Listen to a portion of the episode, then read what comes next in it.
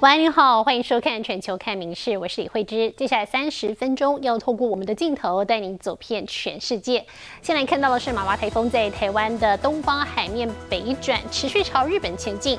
冲绳呢这两天已经出现强烈风雨了，居民都忙着在做防台准备，而且呢因为这个海象不佳，也因此领导的航班几乎都停驶了。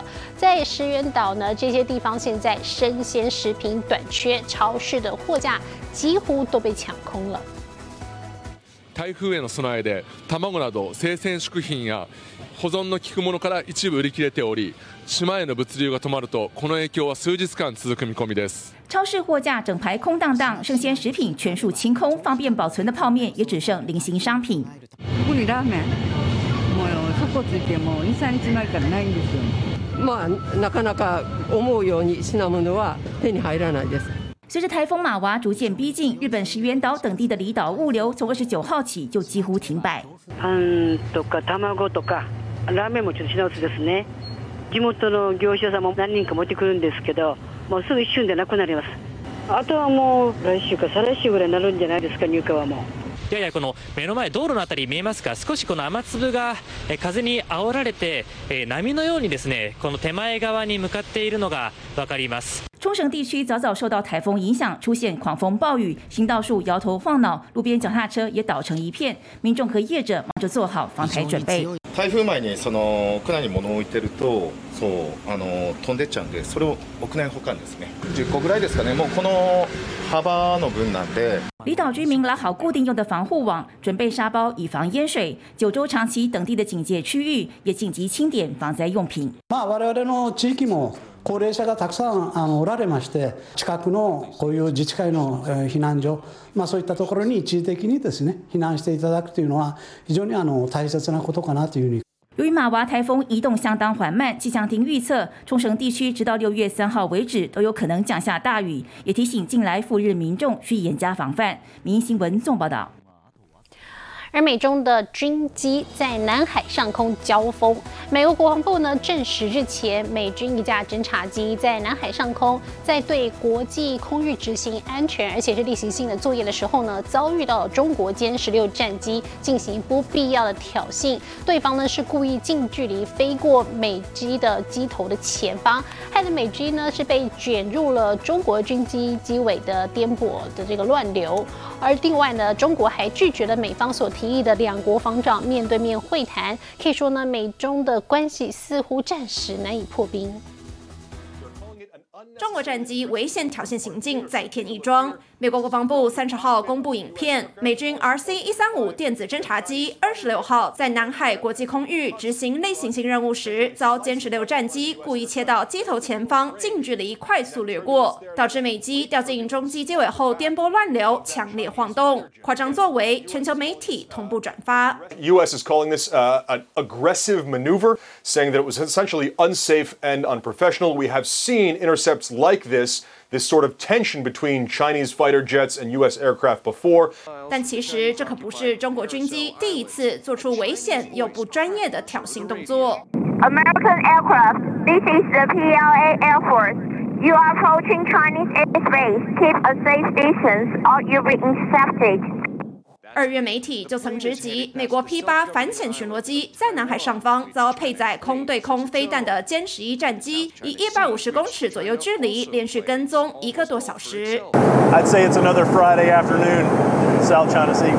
二零二二年十二月，中国也曾派出歼十一战机使用类似花招，近距离危险拦截。中国軍の戦闘機が機首から6メートル以内に接近し。 飛行を妨害したことから偵察機が衝突を回避する行動を取ったということです。故意卡在美军机头左侧约六公尺处，扣掉机翼长度几乎只剩三公尺，导致载有三十多人的 RC 一三五侦察机被迫回避。Defense Secretary Lloyd Austin in the Indo-Pacific uh, for the Shangri-La dialogue. He was trying to set up a meeting with his Chinese counterpart, China rejecting that dialogue. 有鉴于三十号，美方也证实被中国拒绝在新加坡香格里拉对话期间举行美中防长双边会谈，两国关系想破冰恐怕没那么容易。民事新闻曾若琪综合报道。而电动车大厂特斯拉执行长马斯克昨天飞抵了北京来访问，第一站他就拜会了中国的外交部长秦刚。中方呢则发布声明表示，马斯克说美中利益像是连体婴，反对脱钩。马斯克呢并没有透露他这一趟中国行的目的，不过呢外界猜测他还会拜会其他中国高官，还有视察特斯拉的上海厂。而他的座车呢今天还被目击停在中国的商务部外头。私人飞机降落北京，特斯拉执行长马斯克时隔三年再访中国，抵达后短短几个小时，这张照片曝光。马斯克和中国外长秦刚相见欢，手握紧紧，面露微笑。中方一向欢迎包括马斯克先生在内的各国工商界人士访华，更好地了解中国，推进互利合作。中方发布声明稿，马斯克大赞中国人勤奋有智慧，美中利益宛如连体婴。特斯拉公司反对脱钩断链，会继续拓展中国业务。秦刚则应景的拿特斯拉汽车比喻中美关系需要及时踩刹车，避免危险驾驶。大概是忘了特斯拉日前才宣布召回中国一百一十万辆车，解决驾驶可能长时间误踩加速踏板的问题。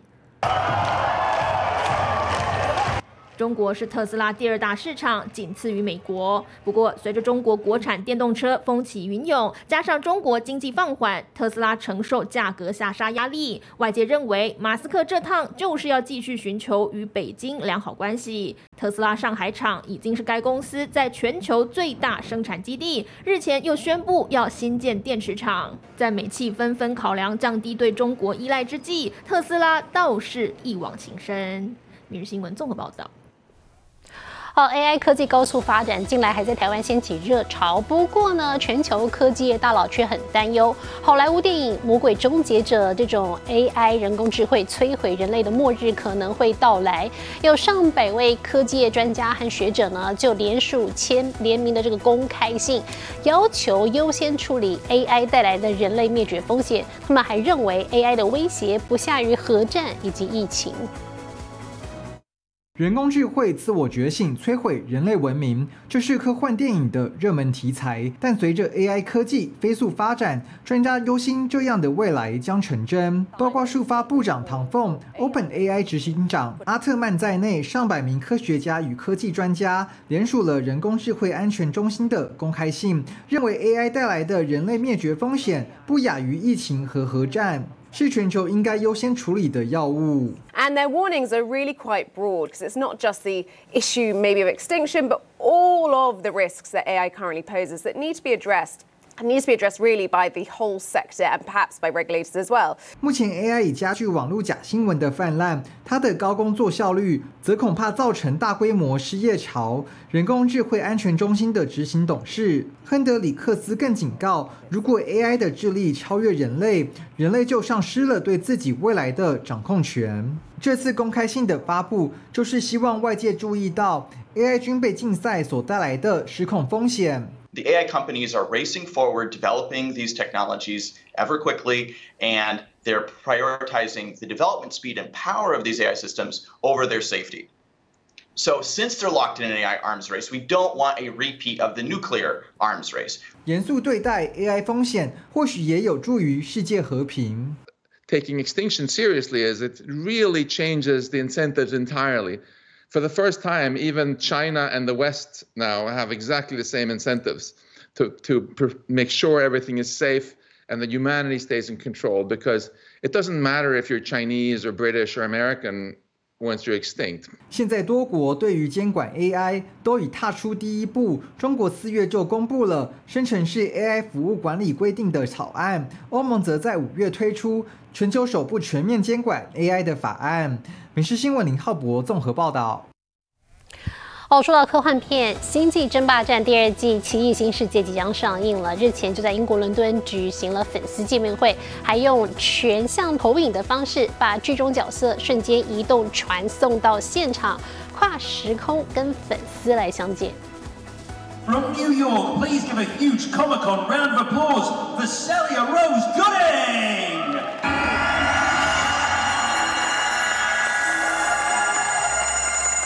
新建主角们透过气号传送装置一一出现在台上。Put your hands together for Rebecca Remain. 三 D 等比全像投影，仿佛巨星亲临现场，让粉丝看得如痴如醉。星际争霸战和它的前身星舰迷航记，五十六年来都以瞬间移动装置将剧中角色在太空船和星球间瞬间移动。主办单位这一次就以最经典的方式，让演员与粉丝跨越时空，在伦敦、纽约和洛杉矶三地同步见面，讨论剧情及幕后花絮。其实这是透过全像投影技术，将演员的影像透过镭射光束投放在舞台上。镭射光束捕捉空气中的微小粒子快速移动，从各个角度看都像漂浮在空中的动态立体影像。这种新科技和影片中唯一的差别，就是只能传送图像，不能传送实体的物体。想跟影片里一样看得到、摸得到，就要等量子技术开发成熟再说。《民事新闻》综合报道。哦，科技不断进步，医疗的技术也有进展。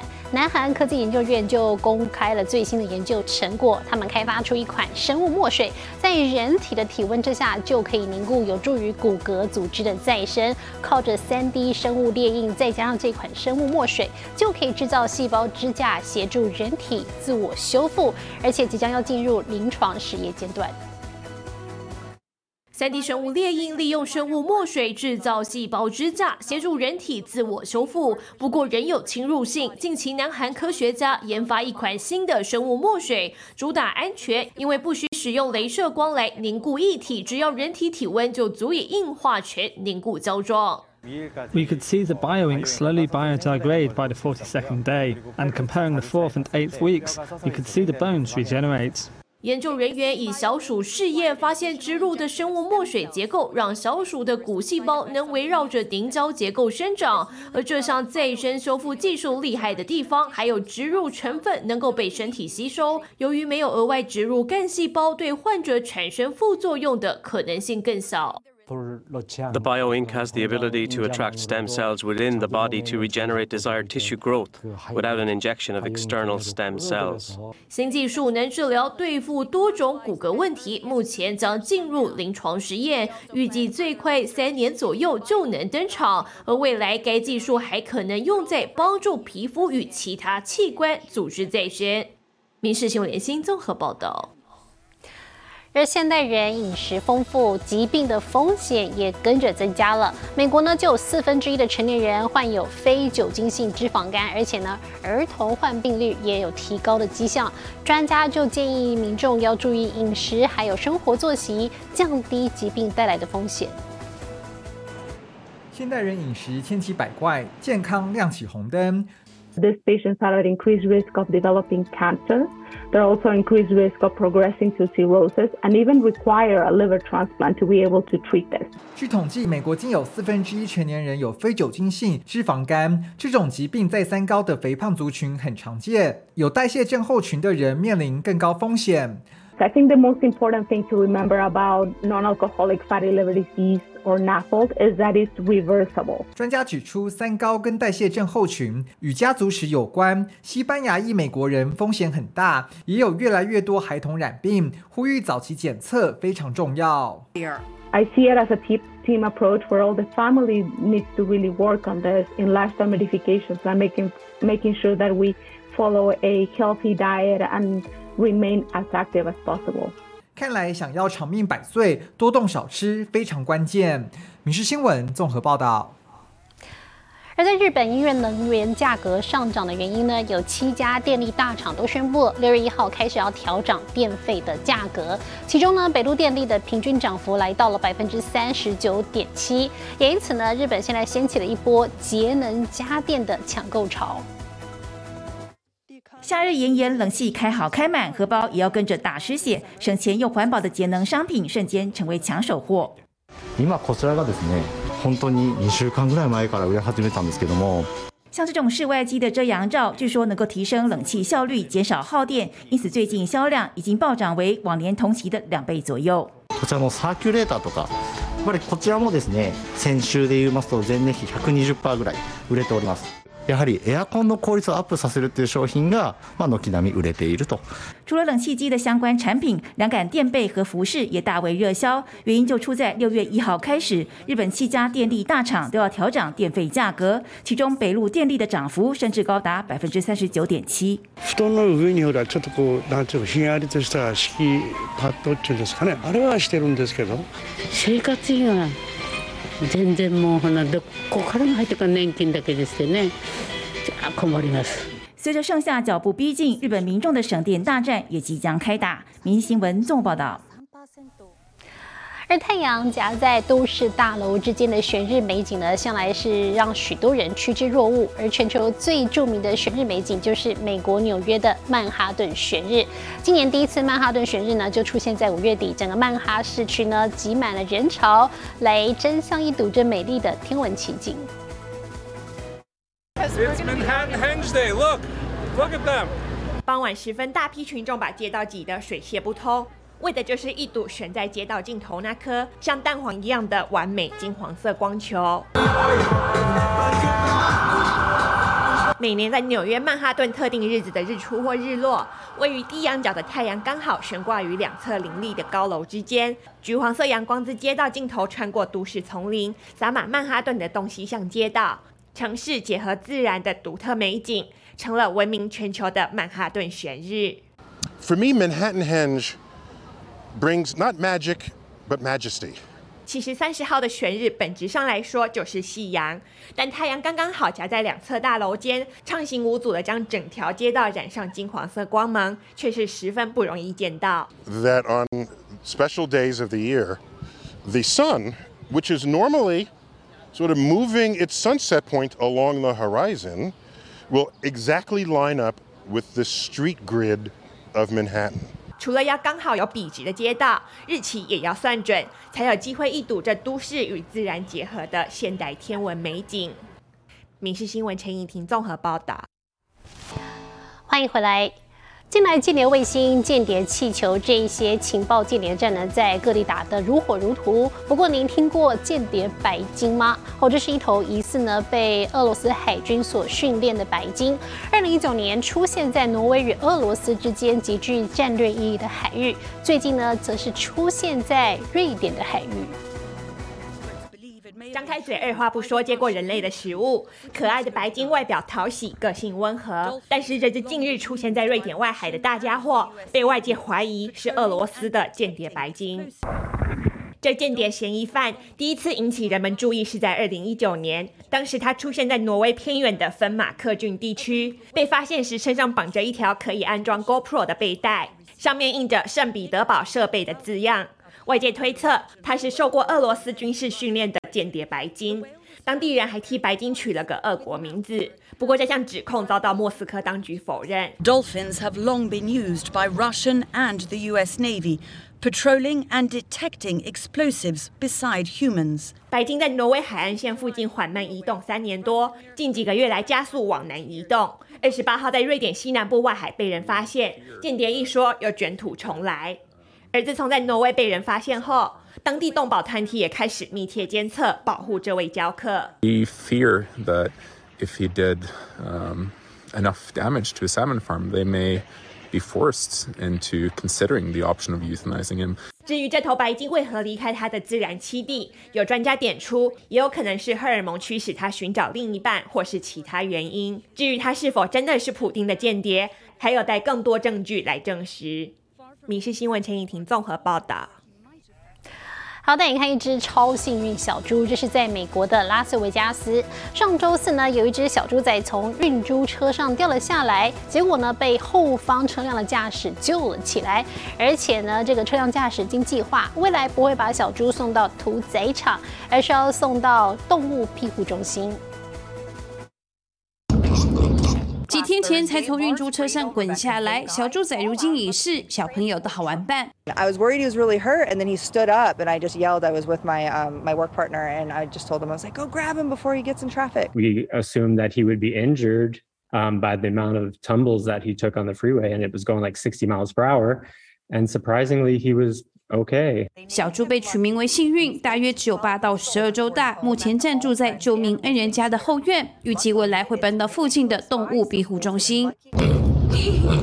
built him a quarantine area that's coyote proof because he's so small. Um, and he is going to be in that uh, quarantine area for probably about five months. 现在只有八公斤重，小幸运长大可能会重达三百六十公斤，吨位堪比这头也住在庇护中心的朱先生。His fate was to go to a uh, fattening facility where he would be fed a lot of food to get to grow quickly, and then in about six to eight months, he would have been sent to slaughter. And now Lucky is going to be wallowing in mud and rooting around in the ground and digging little holes with his snout and eating watermelon and popsicles in the summer. 让人意想不到，摔出运猪车的小猪仔竟摔出好运，改变命运，地狱变天堂。民事新闻综合报道。 而乌龟呢，则是有好动的。这是在美国西南部沙漠著名的沙漠陆龟，被归为极为动物。而亚利桑那州呢，为了帮助沙漠陆龟建立栖地，就推动了收养计划。有一户人家在收养了沙漠陆龟之后，才发现原来陆龟非常的活泼好动。张大嘴吃花朵，翻山越岭，边玩边找食物，整个花园都是这只沙漠陆龟的露天餐厅。See, you want her eaten? There you go. 小主人捧在手心疼，把它取名为小斑点，因为特色是背上浅棕色的斑点。住在亚利桑那州的这家人决定收养可爱的草食动物。陆龟虽没有蓬松柔软的毛，不会玩丢接游戏，但一样会跑到腿上讨拍，成了对毛过敏家庭的热门宠物。I like to watch her climb rocks and climb my lap. The other day had two feet on the ground and two were on the fence. She was trying to get out. 其实这只沙漠陆龟是美国西南部沙漠的特有种。亚利桑那州展开沙漠陆龟收养计划，因为在当地复制栖地更容易。小主人和家人一起帮乌龟打造洞穴生活，每天跟它在后院跑来跑去。She was a real cutie. I didn't think she would go all over the place. I thought she would be a tortoise who would just hang out, sleep all day. 沙漠陆龟平均寿命约为五十到八十岁，繁殖慢，现在被归类为极危物种，容易照顾，不需天天喝水。不过专家也提醒，陆龟就像其他爬虫类动物一样，可能带有沙门氏菌。陪伴陆龟玩乐后，千万记得洗手。民事新闻联新综合报道。我是刘芳慈，感谢您今天的收听，也请持续收听我们各节 Podcast，带给您最新最及时的新闻。